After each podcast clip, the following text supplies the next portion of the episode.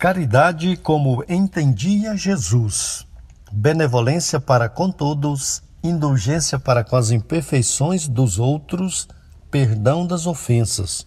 Livro dos Espíritos, pergunta 886. Fraternidade em Ação. Navegando nas ondas do bem.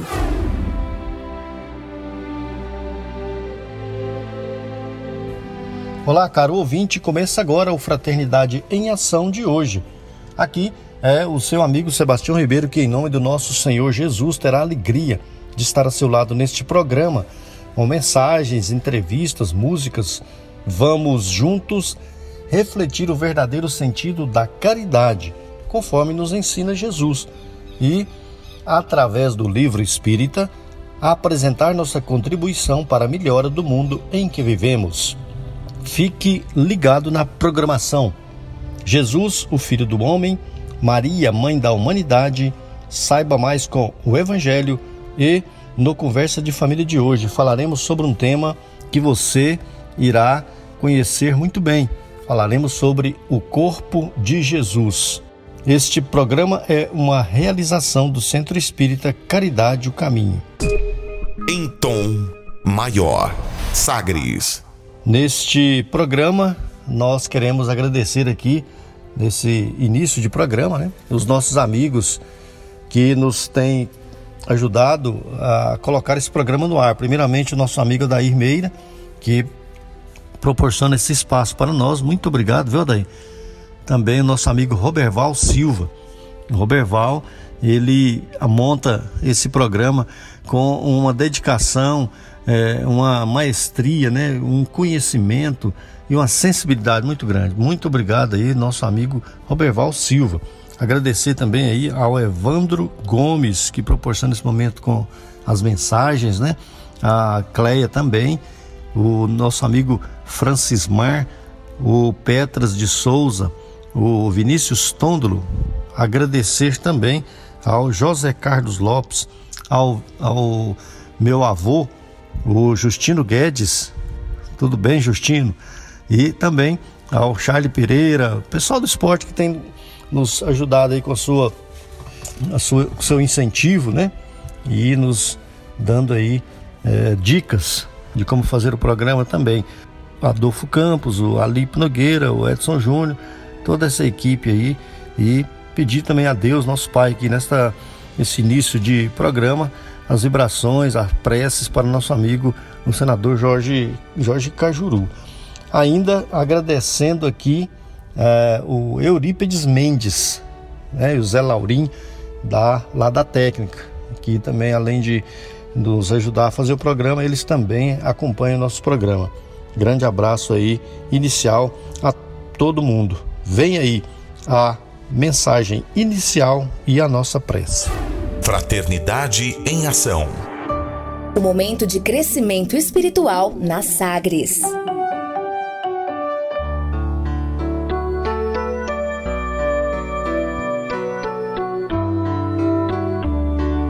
Jesus veio. Livro Caminho, Verdade e Vida. Pelo Espírito Emmanuel. Médium Francisco Cândido Xavier. Capítulo 8. Mas aniquilou-se a si mesmo, tomando a forma de servo, fazendo-se semelhante aos homens. Paulo, Filipenses capítulo 2, versículo 7. Muitos discípulos falam de extremas dificuldades por estabelecer boas obras nos serviços de confraternização evangélica, alegando o estado infeliz de ignorância em que se compraz imensa percentagem de criaturas da terra. Entretanto, tais reclamações não são justas. Para executar sua divina missão de amor, Jesus não contou com a colaboração imediata de espíritos aperfeiçoados e compreensivos, e sim aniquilou-se a si mesmo, tomando a forma de servo, fazendo-se semelhante aos homens. Não podíamos ir ter com o Salvador em sua posição sublime.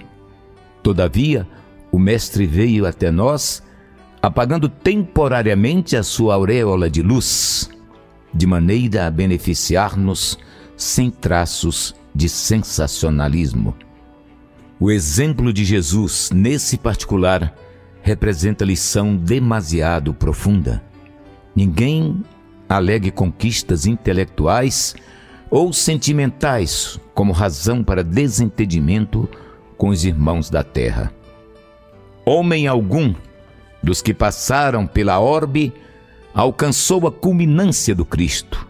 No entanto, vemo-lo à mesa dos pecadores, dirigindo-se fraternalmente a meretrizes, ministrando seu derradeiro testemunho entre ladrões. Se teu próximo não pode alçar-se ao plano espiritual em que te encontras, podes ir ao encontro dele para o bom serviço da fraternidade e da iluminação, sem aparatos que lhe ofendam a inferioridade. Recorda a demonstração do Mestre Divino. Para vir a nós, aniquilou a si próprio, ingressando no mundo como filho sem berço e ausentando-se do trabalho glorioso como servo crucificado. Xavier, Francisco Cândido, Caminho, Verdade e Vida, pelo Espírito Emmanuel, 28, Editora Brasília, FEB 2009, capítulo 8. Neste momento de paz, de harmonia, que as ondas do rádio leva para todas as famílias. Queremos pedir a Jesus, o Mestre amigo, bondoso de sempre, que esteja nos abençoando. Queremos agradecer por o Senhor estar junto conosco sempre. Queremos agradecer por este programa, por todas as pessoas. Queremos agradecer pelos ouvintes, que o Senhor possa estar em cada casa, cada local, que está ouvindo neste momento este programa. Abençoe, Jesus, todas as pessoas que as ondas do rádio levam. Abençoe também os seres espirituais que estão perto de nós, todos os espíritos que também se irradiam com a luz da vibração positiva das mensagens de amor. Obrigado, Jesus. Obrigado, Maria. Graça te damos hoje e sempre por tudo que tem nos acontecido. Obrigado por este programa. Obrigado. Fique conosco hoje e sempre. Que assim seja. Sagres. Fraternidade em ação. Ondas de amor à luz da doutrina espírita. Dicas para reforma íntima. Amigo ouvinte, a reforma interior é a grande meta de todos nós que somos seres eternos. Para nos auxiliar, a editora Alta de Souza publicou a agenda Reforma Íntima, para que, ao acordarmos e durante o dia também, tenhamos pequenos lembretes desse nosso desejo de melhora. Ouça agora algumas dicas do seu programa Fraternidade em Ação para a nossa reforma íntima. Agenda de reforma íntima, reflexão e vivência em torno do Evangelho. Sido transformados pela renovação do vosso entendimento. Frase que está em Romanos, capítulo 12, versículo 2. Meta do mês: cultivar o bom ânimo e ligar-se a Jesus. Cumprimentar com serenidade e alegria as pessoas que convivem conosco, inspirando-lhes confiança a saudação fraterna é cartão de paz. André Luiz, no livro Conduta Espírita. Meta do dia: criar alegria, esperança e bom ânimo nos corações vinculados ao nosso. Sugestão para sua prece diária: prece rogando a Deus alegria e esperança. Se você está interessado neste método para sua melhoria interior, conheça e utilize a Agenda Reforma Íntima. Ligue para a Livraria e Distribuidora Vantuil de Freitas no WhatsApp 8215 6037 9 8215 6037 e peça seus livros de reflexão, de estudos e também aproveite né, nessa época de Natal para presentear com o Evangelho segundo o Espiritismo, um Evangelho segundo o Espiritismo de cinco reais que você pode também colocar aí no seu presente, né? Junto com o seu presente, você enviar aí mensagens evangélicas para esses momentos aí de festas, de reflexões e lembretes do nosso Mestre Jesus. Fraternidade em Ação. O momento de crescimento espiritual na Sagres.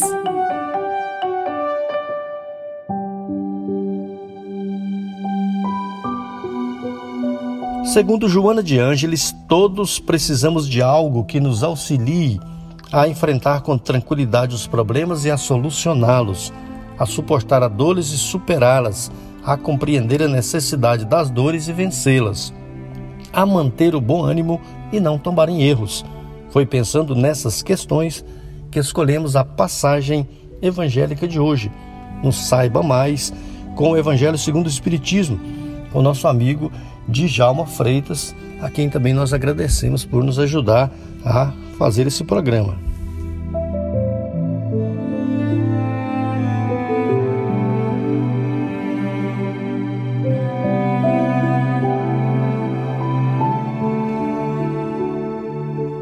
Amigos em Cristo, que a paz de nosso Senhor Jesus esteja em nossos corações dando continuidade a nossas meditações e reflexões do Evangelho segundo o Espiritismo, é, nesse momento ímpar em nossas vidas em que possamos estar próximos, mais próximos dos ouvintes, dessa família cristã.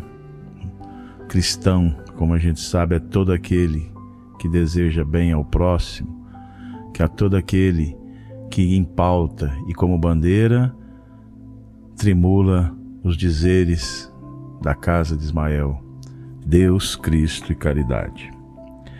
Vamos lá. Meu reino não é deste mundo. E tem um e dois.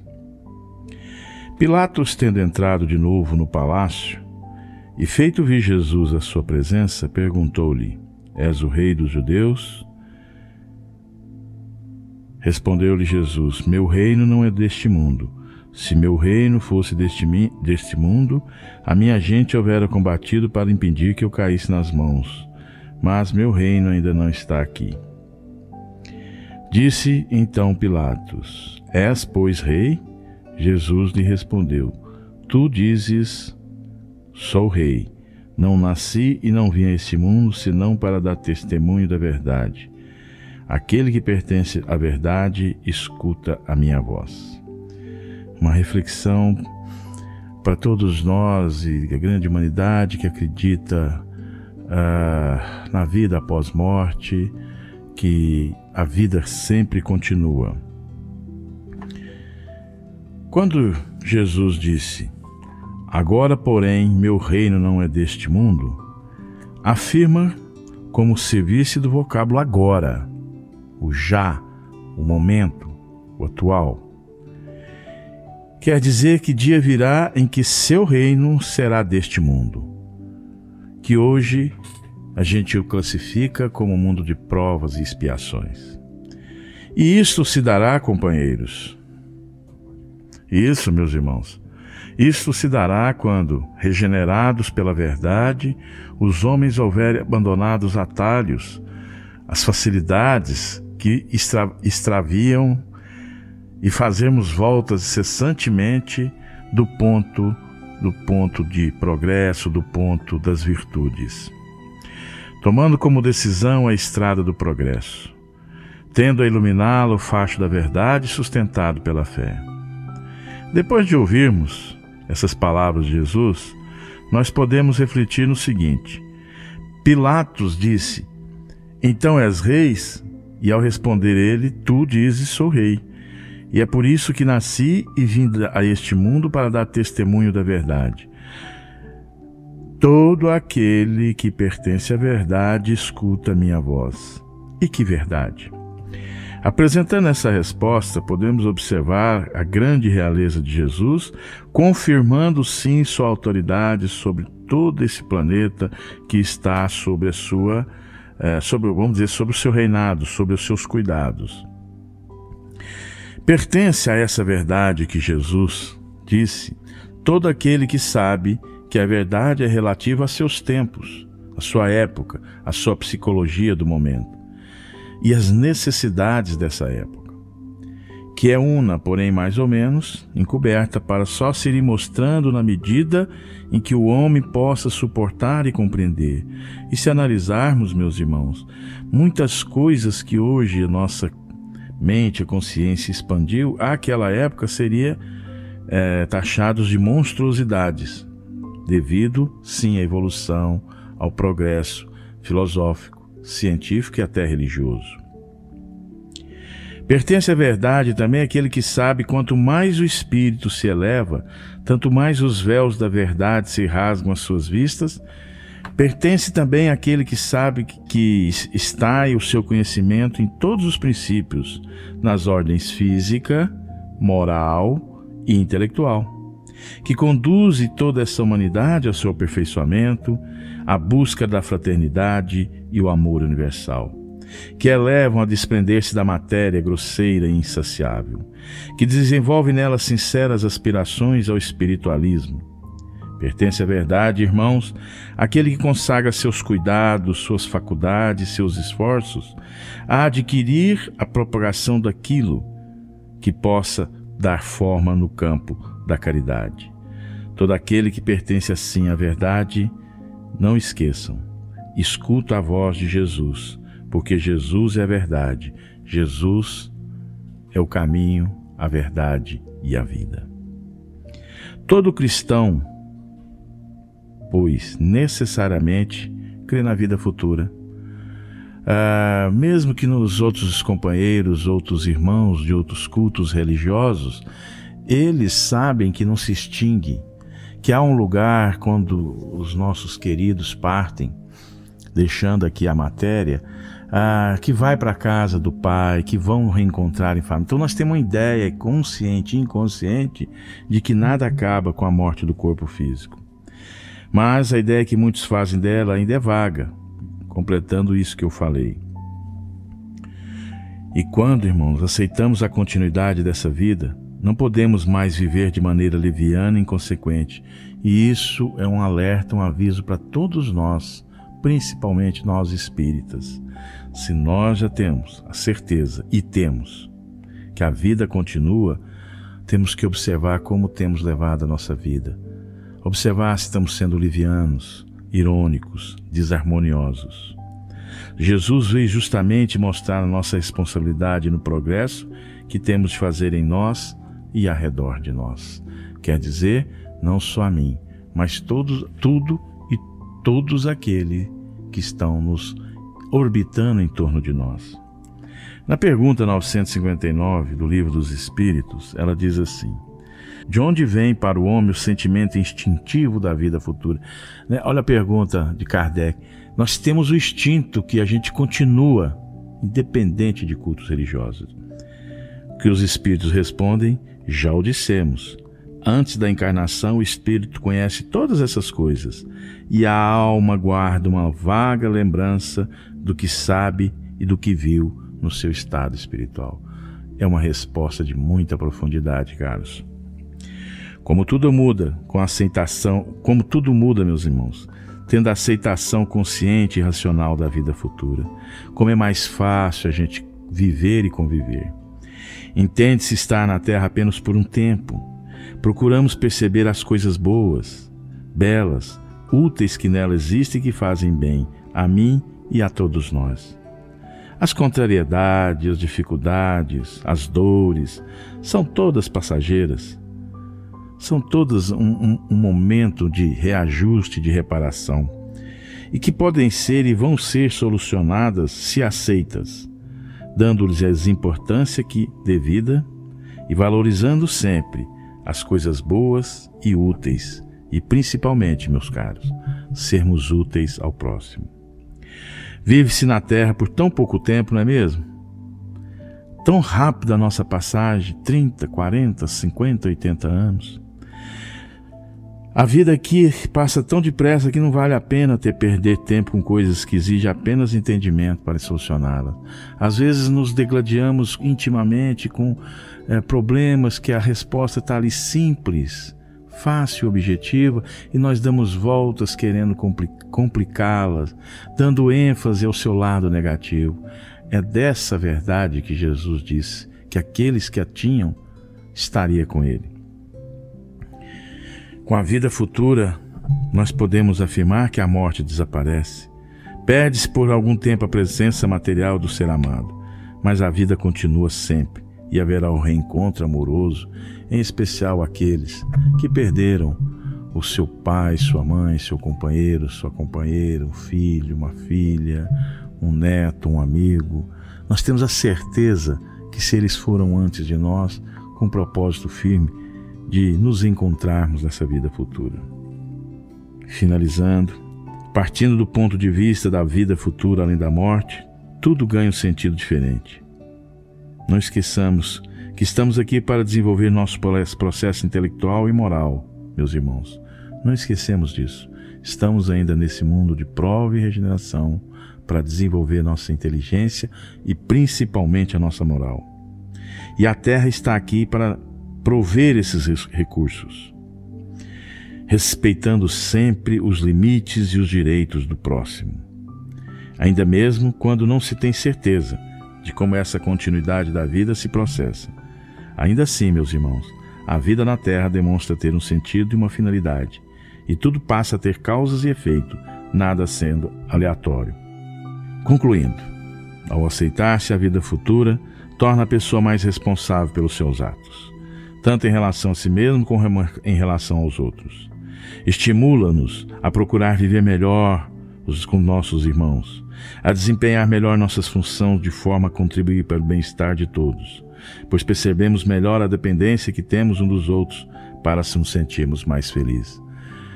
Aqui um adendo, principalmente dentro dos nossos lares, junto com os nossos familiares, Nesse mundo hoje atual de tanto conflito, de tanta dualidade, de tanta divisão, quanto nós estamos precisando mais de união entre os seres, mais de tolerância e compreensão. Em especial nesse mês de dezembro, em que se comemora o nascimento do Cristo, que reflitamos nessa necessidade de união, de não dividir, de respeitar opiniões, de respeitar decisões um dos outros, porque, como nós todos, irmãos, cremos na vida futura, tudo aqui se faz terá uma consequência. Tudo aquilo que se plantar há de se colher. Que Deus nos abençoe, glória a Deus nas alturas, paz na terra a todos os homens. Sagres Conversa de família. Caro ouvinte, nesta edição temos a alegria de contar aí com o nosso amigo João Rodarte de Oliveira o Rodarte, que é presidente da Sociedade de Divulgação Espírita Alta de Souza, em Brasília, Taguatinga, Brasília, Distrito Federal. Nós iremos falar a respeito do corpo de Jesus.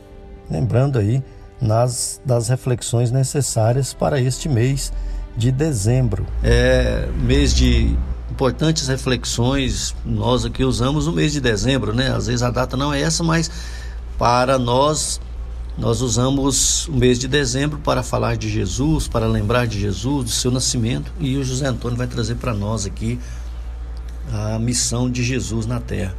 Tudo bem, José Antônio? Bem-vindo ao nosso programa Fraternidade em Ação.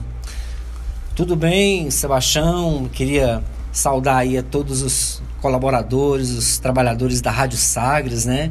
Esse pessoal que tem feito de tudo aí, não só em, em termos de notícias, mas também nesse programa Fraternidade e Ação, que é um programa maravilhoso, levando aí a espiritualidade aos lares, né?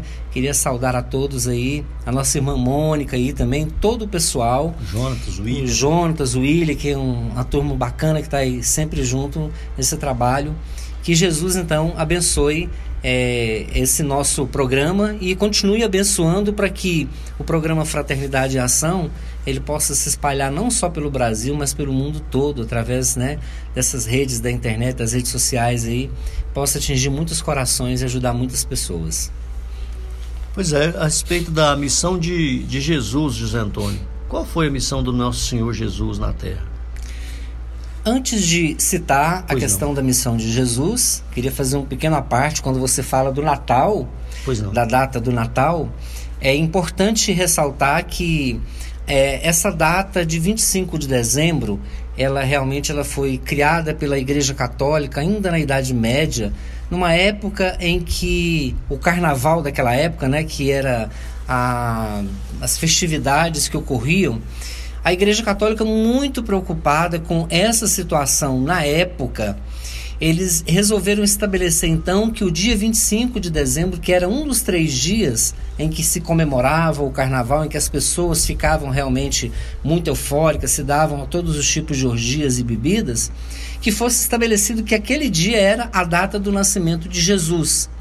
Então, aos cristãos, eles ficavam preservados de participar dessa festa e entravam eh, para dentro das igrejas e ficavam nos seus lares mais reclusos, procurando então participar da chamada data de Natal, nascimento de Jesus. E como a Igreja Católica ao longo dos séculos, ela sempre teve um poder muito grande de influenciar as pessoas, a sociedade e até os governantes, reis, imperadores, essa data ficou como uma data estabelecida como o nascimento de Jesus. Mas ela não é realmente é, a data em que o Cristo nasceu, que se materializou na Terra, né? Alguns dizem que pode ter sido entre o mês de março, abril, próximo dessa data aí, mas a nós não interessa é, que seja essa ou a outra data. O mais importante é ressaltar que Jesus veio ao mundo com uma missão sagrada. Ele veio para trazer a segunda revelação da lei de Deus. Ele, como criador do planeta Terra, que recebeu das mãos de Deus o esboço geológico da Terra, juntamente com uma coletividade de espíritos puros, foi o moldador, foi aquele que colocou em cada centímetro de terra, em cada pedaço do planeta, o amor, a beleza, a bondade que se expressava do sentimento do seu amor para com toda a humanidade.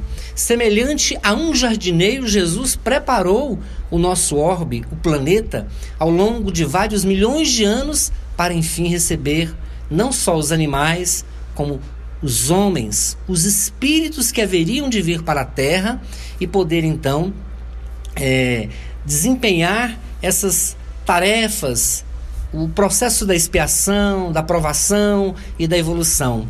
Porque certamente Jesus, como esse Cristo divino, certamente Jesus, como esse pastor de alma, ele nos pastoreia, nos pastoreou desde muitos e muitos milhões de anos atrás e vem acompanhando a nossa evolução. Então, qual foi a grande missão de Jesus na Palestina e qual tem sido a sua grande missão até os dias atuais? Na Palestina, ele veio trazer a missão sagrada de nos mostrar o Pai, de nos mostrar Deus como um Pai amoroso e misericordioso. Não mais o Deus dos exércitos de outros tempos, mas trazer esse Pai bem próximo de nós, que nos ama, que tem misericórdia, que é justo sim, com certeza, como afirmou Moisés e os profetas, mas que também era bom, é misericordioso e a todos os filhos ama e perdoa as suas falhas, as suas faltas e lhe dá uma segunda oportunidade para que possa então seguir no seu caminho. E do ponto de vista é, espiritual, vamos dizer assim, até cósmico, universal, a missão de Jesus é conduzir o planeta Terra à perfeição, conduzir os espíritos que estão aqui à perfeição, como nos afirma Rusteng. Na sua trajetória evolutiva, é, em, em, que nós estamos vivendo nessa trajetória evolutiva, Jesus vai conduzir esse rebanho ao regaço do Pai. Vamos então voltar da condição de filhos pródigos para o seio de Deus, quando Jesus então encerra a sua missão com esta humanidade. E certamente terá outras missões, como todos os Cristos, os Espíritos puros, os anjos têm no universo as suas missões perante o planeta. Mas é lógico, Tião, que segundo a ciência, Sim. a Terra vai ser extinta daqui 5 bilhões de anos. Se é 5 bilhões de anos, ainda tem muito tempo para que a gente possa trabalhar no sentido da nossa evolução. E Jesus certamente vai conseguir esse desiderato. E aqueles que ouvirem a sua voz, os seus ensinamentos, com certeza vão chegar a essa perfeição.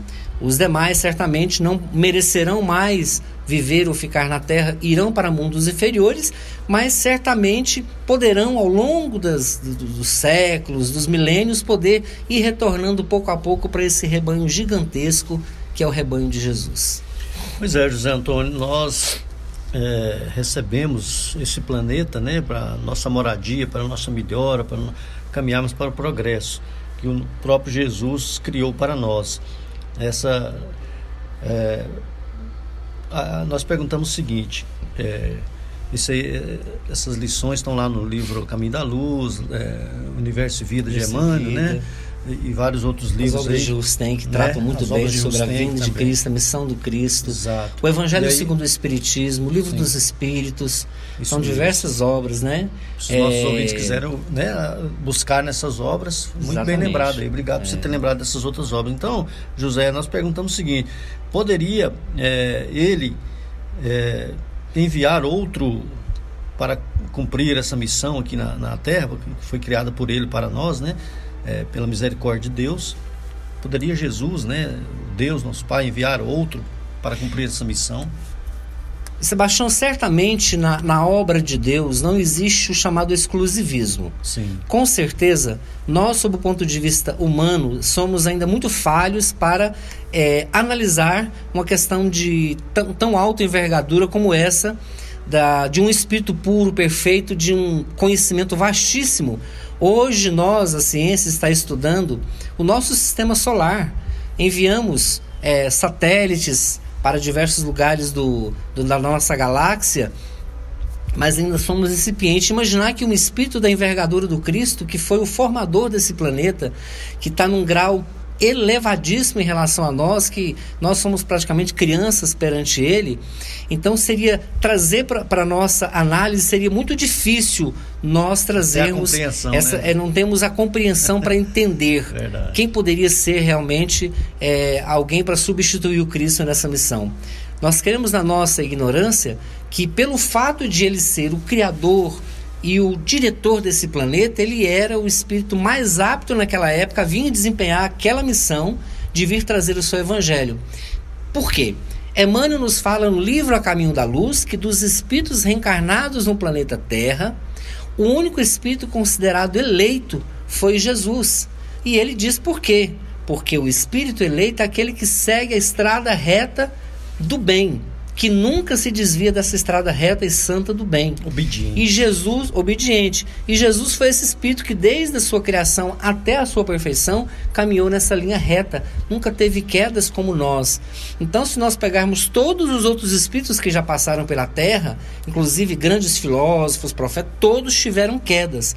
Jesus foi sempre essa linha reta. Então, só esses espíritos crísticos que têm essa perfeição através da linha reta têm condição de ser pastores de almas como Jesus o é, o foi naquela época, o é e continuará sendo. Então, ele era o espírito mais apto a desempenhar essa tarefa de trazer o evangelho, ou seja, ele é modelo. Os outros são exemplos. Moisés é exemplo, Davi é exemplo, é, Paulo de Tarso, Pedro, Francisco de Assis, Bezerra de Menezes, todos esses grandes que passaram pela terra, Krishna, Buda, Lao Tse, todos os filósofos, Sócrates. Sócrates, Platão, Aristóteles, especialmente aqueles que ofereceram o modelo da caridade, do amor e do bem, eles são é, exemplos, mas modelo só Jesus o é. Então, por isso que nós acreditamos que, em termos de substituição para assumir essa tarefa, é, na nossa ignorância, não cremos que tinha alguém a essa altura naquele momento, porque ele não ia falir. a substituição só ocorre enquanto é, é, é, ocorre só quando realmente existe o processo da possibilidade da falência. Os espíritos puros e perfeitos não têm mais o processo de falência com eles, não tem queda, não fale. A Allan Kardec, quando recebeu a tarefa do Espírito da Verdade, o Espírito da Verdade diz para ele: é, a sua tarefa será dura, será dos reformadores, uma tarefa de muito sacrifício. Não imagine que seja somente sentar na sua mesa, escrever uns livros e está tudo bem. Não, você vai ser perseguido, você vai ser caluniado é, e vai sofrer diversos processos de dor realmente moral. Você está disposto a assumir essa tarefa? Porque se você não estiver disposto, nós é, conseguiremos um outro substituto para você. Porque na obra do Pai, como disse para você, é as palavras do próprio Espírito da Verdade para Allan Kardec, não existe o exclusivismo, não existe o privilégio.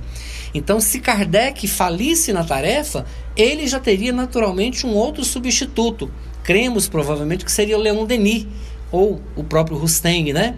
que haveria de assumir essa tarefa de Kardec há a possibilidade da falência num espírito superior, mas num espírito puro, ele já sem, sem chance. passou por toda essa longa trajetória, né, Sebastião? Venceu isso aí. E José Antônio, por que que Jesus transmitia seus ensinos, já que você falou que ele trazia muitos ensinos para nós, por que que ele transmitia esses ensinos por parábolas? Sebastião, imagina Jesus, esse espírito que conhece do átomo à galáxia, que tem um conhecimento de que viaja por todas as galáxias, que tem um conhecimento dos astros, que tem um conhecimento da formação, que ajudou na formação do nosso próprio corpo. Ele trazer um, um conhecimento vastíssimo desse é, para crianças espirituais. Então ele teria o Evangelho de Jesus, ele, ele é uma síntese, é, é, algo grandioso que a humanidade agora está conseguindo compreender a grandeza do Cristo e a grandeza do seu Evangelho ele é um código de leis divinas. Se é um código de leis divinas, nós temos que entender que esse evangelho ele tinha que ser trazido de forma a mais simples possível para haver uma compreensão. Por que, que ele falava por parábolas? As parábolas eram direcionadas ao público mais simples, às pessoas mais ignorantes, do ponto de vista espiritual, crianças espirituais que para entender a palavra de Jesus precisava daqueles ensinos, aquelas histórias. É como a gente faz com as crianças. Para a criança é entender, a gente conta uma historinha para ela, para ela fixar melhor aquele conhecimento. Mas veja que para os seus discípulos mais íntimos, os seus doze apóstolos e aqueles que tinham a condição melhor de entendimento, ele falava em particular e falava de verdades grandiosas que a gente muitas a gente nem tem acesso ou só terá daqui muitos séculos que eles tinham capacidade, porque Pedro era um apóstolo extraordinário, muito lustro, Tomé, João Evangelista, apesar da pouca idade, 16 anos, mas ele era um jovem, um espírito luminoso. A gente já falou aqui em uma outra oportunidade sobre o nosso querido João Evangelista.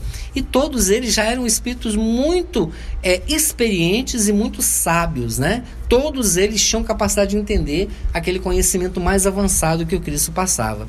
Contudo, a multidão, as pessoas em geral, era um público mais simples e eles não tinham condições realmente para entender. Daí o motivo de falar de forma poética através das historinhas, das parábolas, para o entendimento das pessoas. Bem, Zé Antônio, nós vamos fazer aqui um breve intervalo. Estamos falando com José Antônio, do Centro Espírita Francisco de Assis, em Senador Canedo, Goi Goiás, para falarmos a respeito da missão do Cristo. Daqui a pouco nós retornamos para falar do, da equipe de Jesus, né, sua equipe apostolar e o significado aí da formação dessa equipe, que Jesus poderia ter trabalhado sozinho ou não, e por que Jesus convidou as pessoas simples para o seu colégio apostolar. O Zé já até começou a falar, mas ele vai entrar em mais detalhes. Convidamos a você, querido ouvinte, para aprendermos um pouco mais sobre Jesus o Filho do Homem. Jesus, o Filho do Homem.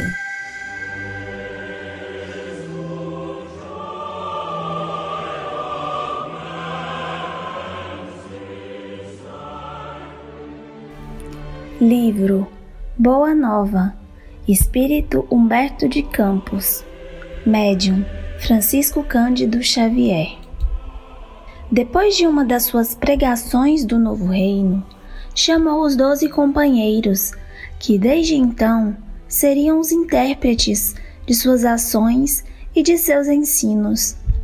Eram eles os homens mais humildes e simples do lago de Genezaré. Pedro, André e Filipe eram filhos de Betsaida, de onde vinham igualmente Tiago e João, descendentes de Zebedeu. Levi, Tadeu e Tiago, filhos de Alfeu e sua esposa, Cleófas, parenta de Maria, eram nazarenos e amavam a Jesus desde a infância, sendo muitas vezes chamados os irmãos do Senhor, à vista de suas profundas afinidades afetivas.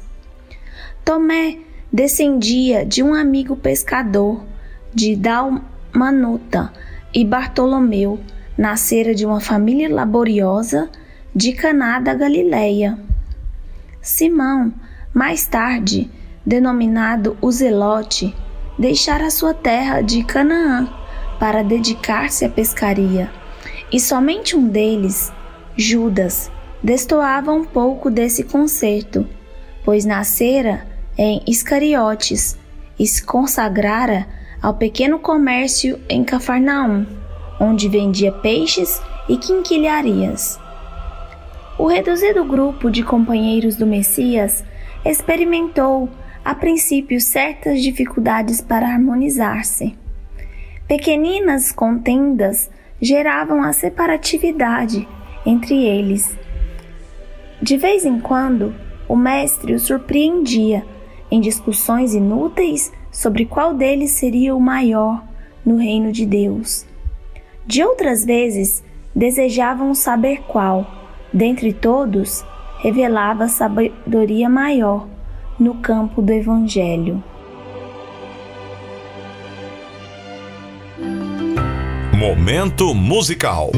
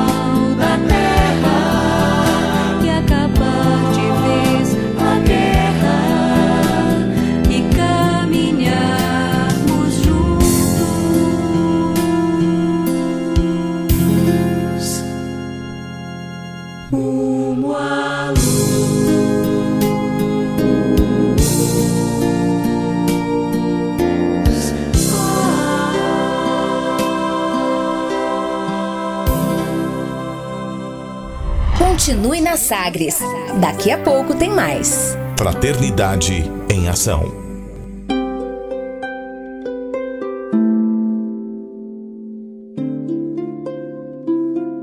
De onde eu vim? Existem espíritos?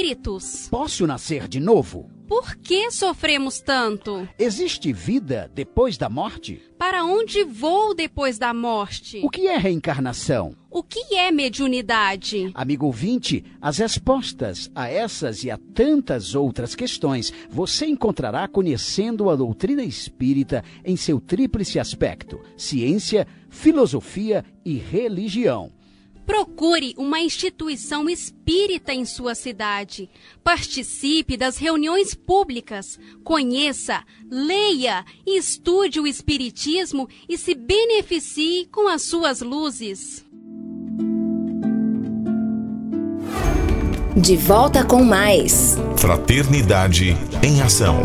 O seu momento de crescimento espiritual na Sagres.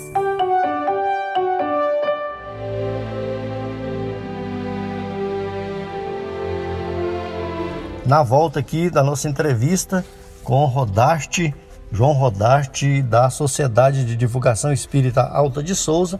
Nós queremos aqui, rapidamente aqui, deixar uns abraços para os nossos amigos que nos têm acompanhado aí. Vamos abraçar aqui o Pedro e a Cíntia e os seus filhos, Duda e Mateus. A Clarice lá em Paris, em Aparecido Rio Doce, a Jaci, o Paulo e a Nayane o seu Otacílio em Goianésia, juntamente com o Edinho, toda aquela turma lá boa de Goianésia, o Eurípides Mendes lá no Faz Salville, grande abraço para Eurípides, Eurípides Mendes. A Quênia no Goiânia 2, também o seu Alan Luiz ali no setor oeste, o é, a Zezinha, a Cidinha e o Josézinho, né? Os irmãos ali no Jardim Novo Mundo, o seu Josias a Dona Vera em Itaberaí, o Diógenes em Eitoraí a Wanda, a Janaína e o Vani, também o Valdir, são ali do Peirim Maria Dirce.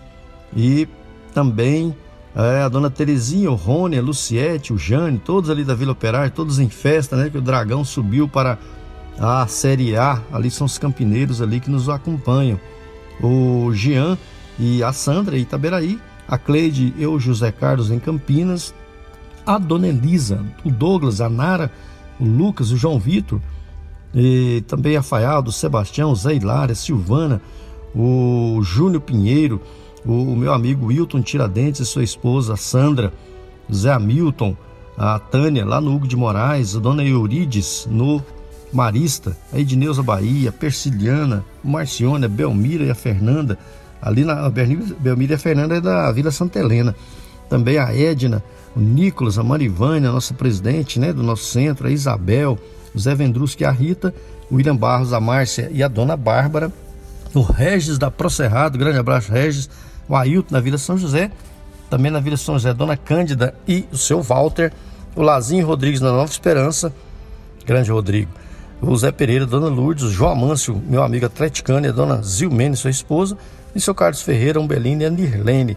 Abraço a todos esses amigos aí, também abraçando a Valquíria, a dona Jandira lá em Campinas, o Jobel, o Francisco Lima, lá no Ceará, grande Francisco, a Deusilene no setor universitário e o Marcelo em Primavera do Leste com o professor Carlos Dias. Também seu Araldo Borges, lá na Chácara Lagoa Velha. E o guarda, né? Lá do postão, lá do, do Oceia. Também os dois, né? Um é atleticano e o outro deve torcer pro Vila, né? Mas grande abraço para todo mundo aí esses amigos que nos acompanham, toda a comunidade de Itaberaí. Sebastião, vamos aí, né, com os abraços de hoje.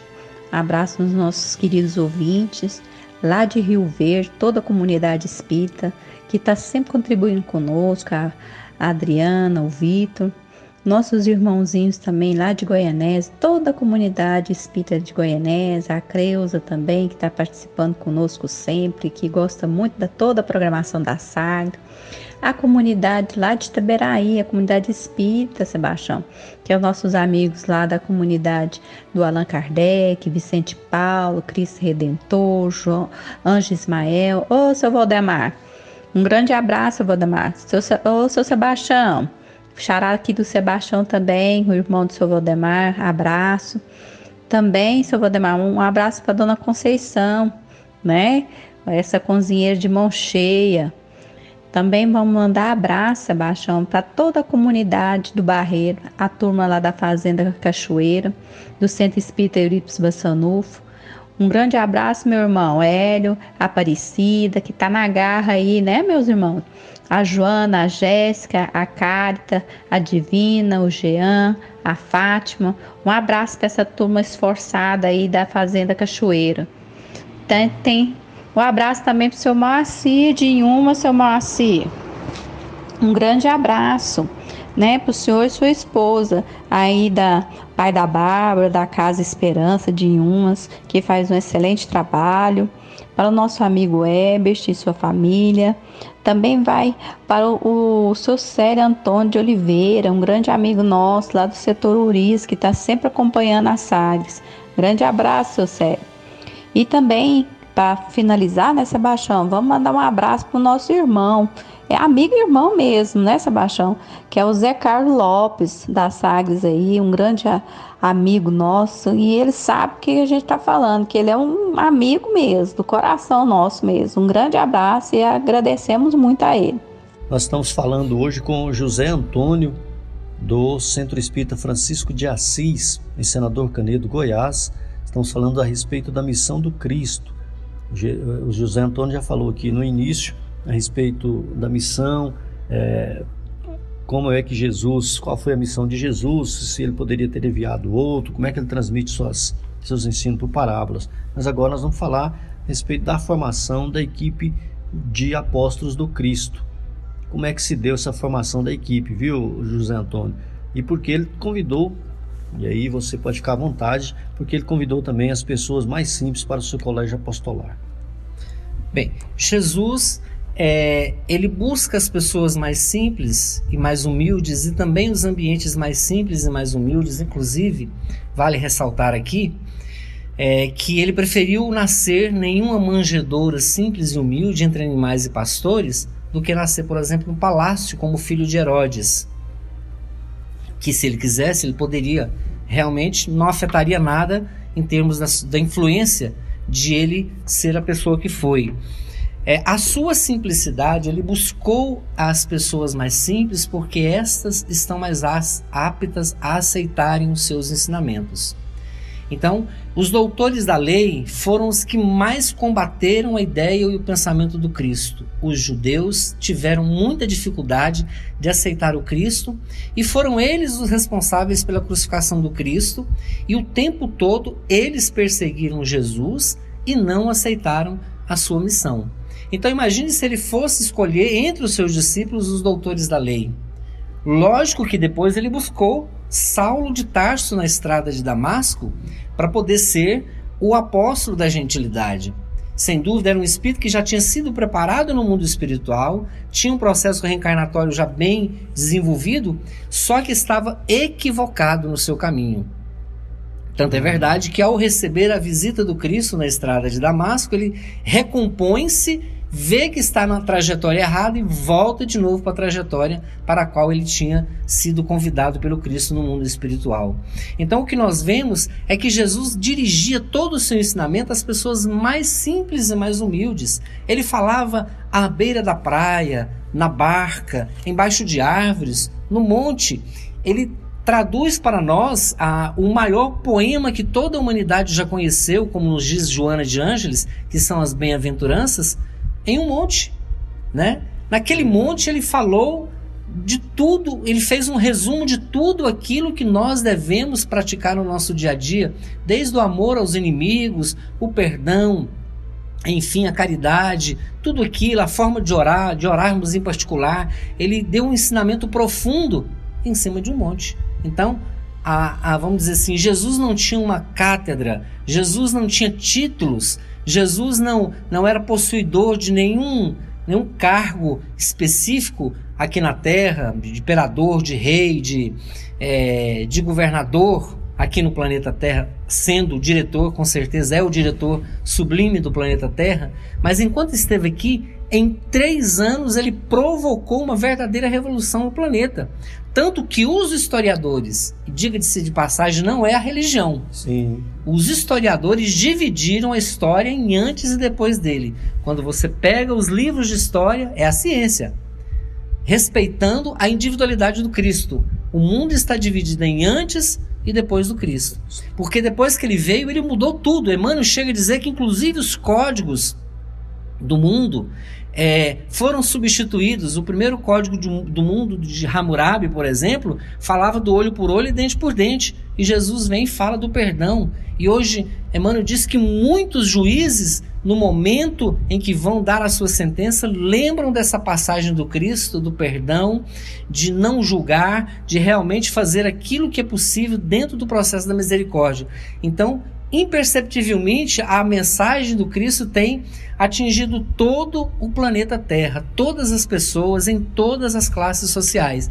Então, aquela época era preciso que ele buscasse as pessoas mais humildes e mais simples, porque a sua mensagem se direcionava a elas, porque elas aceitavam de boa mente. E nós vamos ver que o Espírito Erasto, lá no Evangelho segundo o Espiritismo, na Missão dos Espíritas, nos dá a mesma orientação, dizendo que a gente busque também as outras classes sociais, mas que a gente se dirija principalmente aos simples, aos humildes, porque serão eles que receberão a mensagem do Cristo de mais boa vontade, com mais é, carinho e colocarão essa mensagem em prática e certamente serão cartas vivas do Evangelho. Ok. José Antônio, dessa. Quando Jesus saiu formando a sua, a sua equipe, é, consta aí, né, que, que ele, ele, ele convidou aqueles primeiros doze, né, aqueles primeiros doze, doze apóstolos. Existem outros apóstolos além daqueles doze?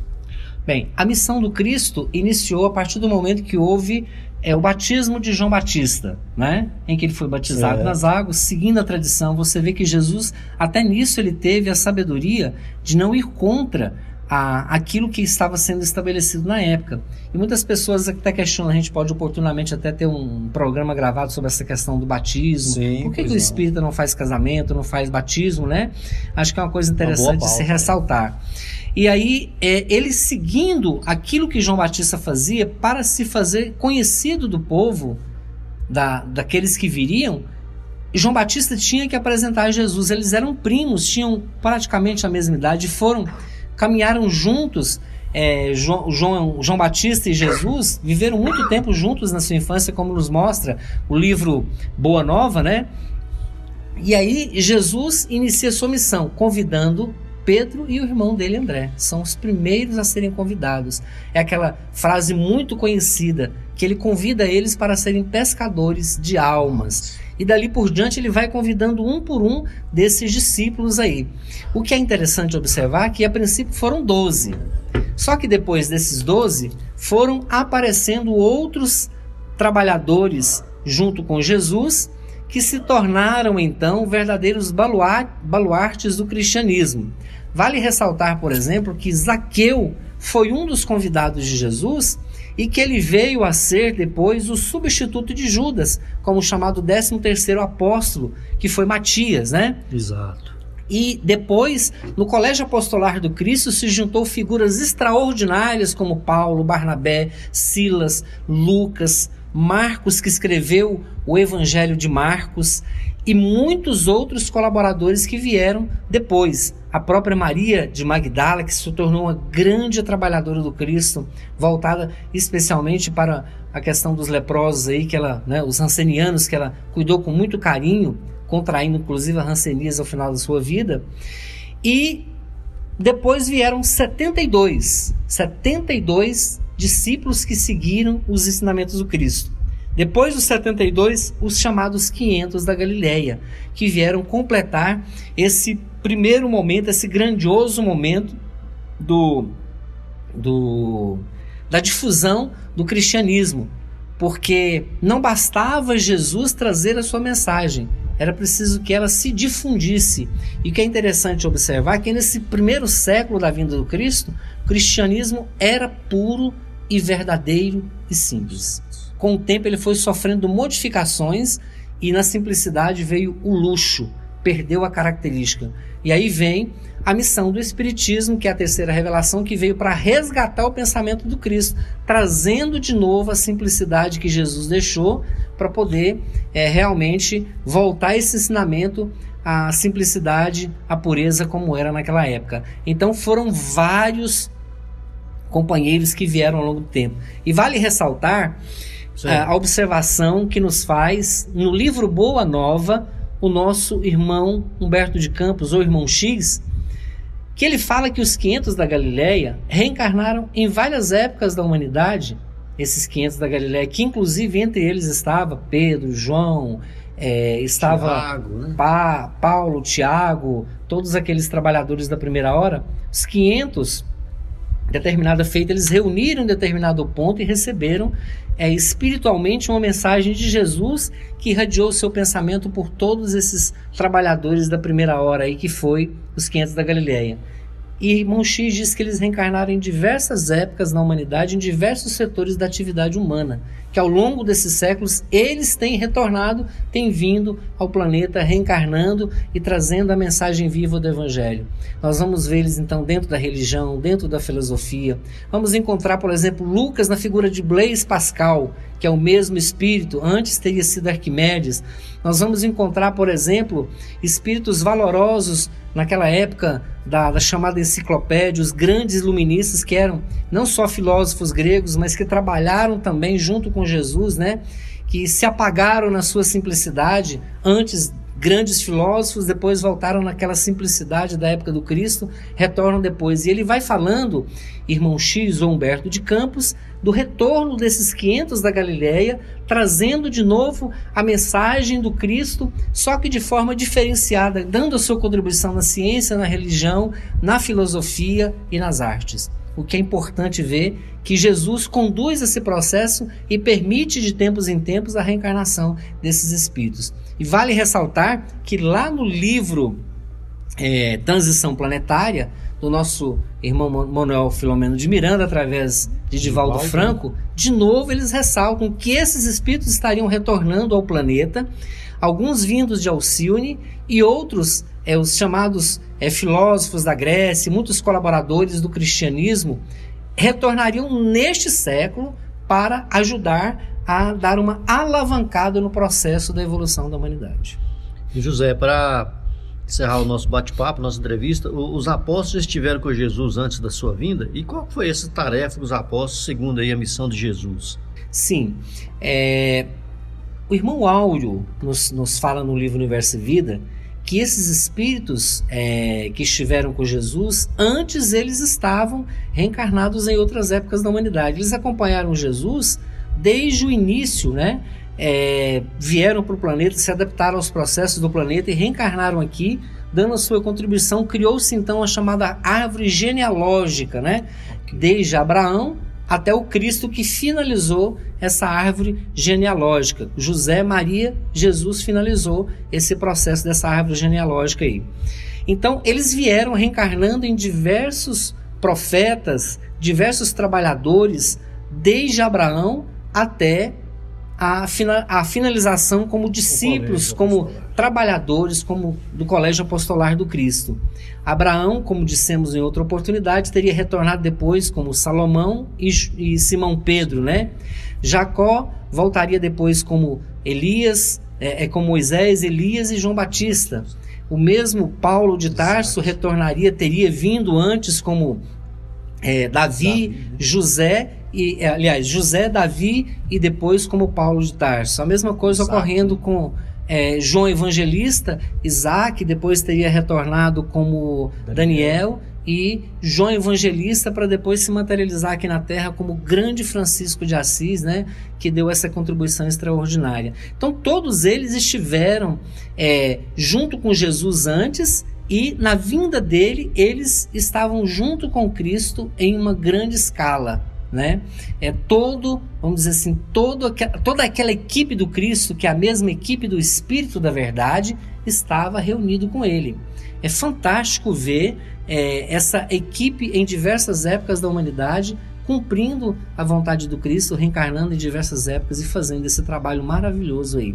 E é importante ressaltar, Sebastião, que eles não. não vêm só no campo da religião, Sim. que vem e atua também no campo da ciência, da filosofia e da arte, né? Então isso é importante que ao longo do tempo eles vieram para trazer a arte nobre, a filosofia de uma forma mais mais próxima, uma filosofia mais lógica, sem muitos devaneios, né? Muitos, às vezes há, há alguns filósofos que realmente fogem dessa linha do Cristo, parte mais com a linha muito materialista, como Karl Marx, por exemplo, que é, criando a questão do comunismo acabou, né, é, não deixando claro essa mensagem do Cristo intrínseca ali na, na sua filosofia, na sua mensagem. E é isso. E para finalizar, eu gostaria de ressaltar aqui: é, nós estamos chegando no Natal. Sim. E Natal significa nascimento nascimento do Cristo. Durante muitos séculos, o Natal tem sido é, comemorado de uma forma diferente daquela que Jesus gostaria que fosse comemorada. E a humanidade está despertando agora, até nas redes sociais, é, nos livros, para você ter uma ideia, hoje Jesus é o, o homem mais conhecido do planeta Terra. Existem 500 mil livros escritos sobre Jesus em todo o planeta e ele é, disse, é o nome mais citado na internet. Sim. Por que um homem atingiu um grau tão extraordinário? Ele tem uma importância para nós. Então, o Natal ele quer que seja é um Natal de luz, de amor, de perdão, de fraternidade entre todos os povos da terra. Que nós não somente façamos é, as festas distribuindo presentes, muitas vezes entre pessoas que não precisam, ricas, transformar esses presentes, como nos diz Amélia Rodrigues. Transforme presentes caríssimos de 20 mil, 30 mil em cestas de alimento para alimentar uma boca que está passando fome, para dar uma roupa a alguém que está necessitando, um pão, um agasalho, um cobertor, algo que possa realmente ser substancial na vida dessas pessoas. Não vai faltar para essa pessoa que tem uma condição melhor e vai com certeza consolar um coração. Que no Natal, então, procuremos os tugúrios, os locais mais ermos, as ruas, os locais onde realmente se precisa levar amor, carinho, os asilos de velhinhos, a, os orfanatos, os locais onde se assistem é, pessoas com deficiência física e intelectual, que a gente possa então se transformar num agente verdadeiro do bem e do amor para que o Natal seja assim. E que ele não seja só um dia, seja 365 dias do ano. Antônio, muito obrigado ter trazido essas mensagens para nós. Eu que agradeço, Sebastião, e que Deus nos abençoe a todos, o pessoal da Rádio Sagres aí, e a todos nós, nos envolve em muita luz e muita paz. Fraternidade em Ação. Ondas de Amor, à luz da doutrina espírita. Amigo ouvinte, chegamos ao final do nosso programa Fraternidade em Ação, navegando em tom maior. Foi muito bom estar na sua companhia. Esperamos contar com você nos próximos programas. É, é, aproveitamos aqui para pedir a você e sugerir a você que possa entrar no Sagres Online e acompanhar os outros programas que você não conseguiu acompanhar no nosso horário aqui das 9 horas e nas nossas reprises e você pode entrar no Sagres Online e ouvir ali os programas anteriores e também outras programações da Rádio Sagres 730. Obrigado por tudo. Continue nos ouvindo aí na nossa programação. Fiquem todos com Deus. E nós convidamos a você para ouvir agora histórias e experiências é, de um espírito compromissado com a evolução do nosso planeta. Maria, Mãe da Humanidade. Maria, Mãe da Humanidade.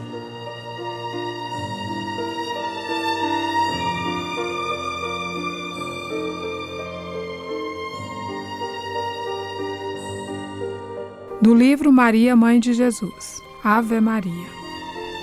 Ave Maria.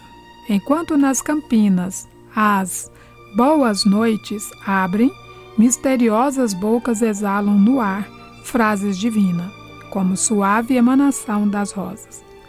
Ó noivas do infortúnio lacrimosas, crianças loiras, mórbidas meninas, órfãos de lar e de beijos, que piedosas ergueis ao céu as magras mãos franzinas. Quando rezais, às horas de sol posto, a Ave Maria assim, no azul aparece. Sorri-se a Virgem Mãe dos desvalidos. Nossa Senhora inclina um pouco o rosto para escutar melhor tão meiga prece, hino tão doce e grato aos seus ouvidos. Raimundo Correia.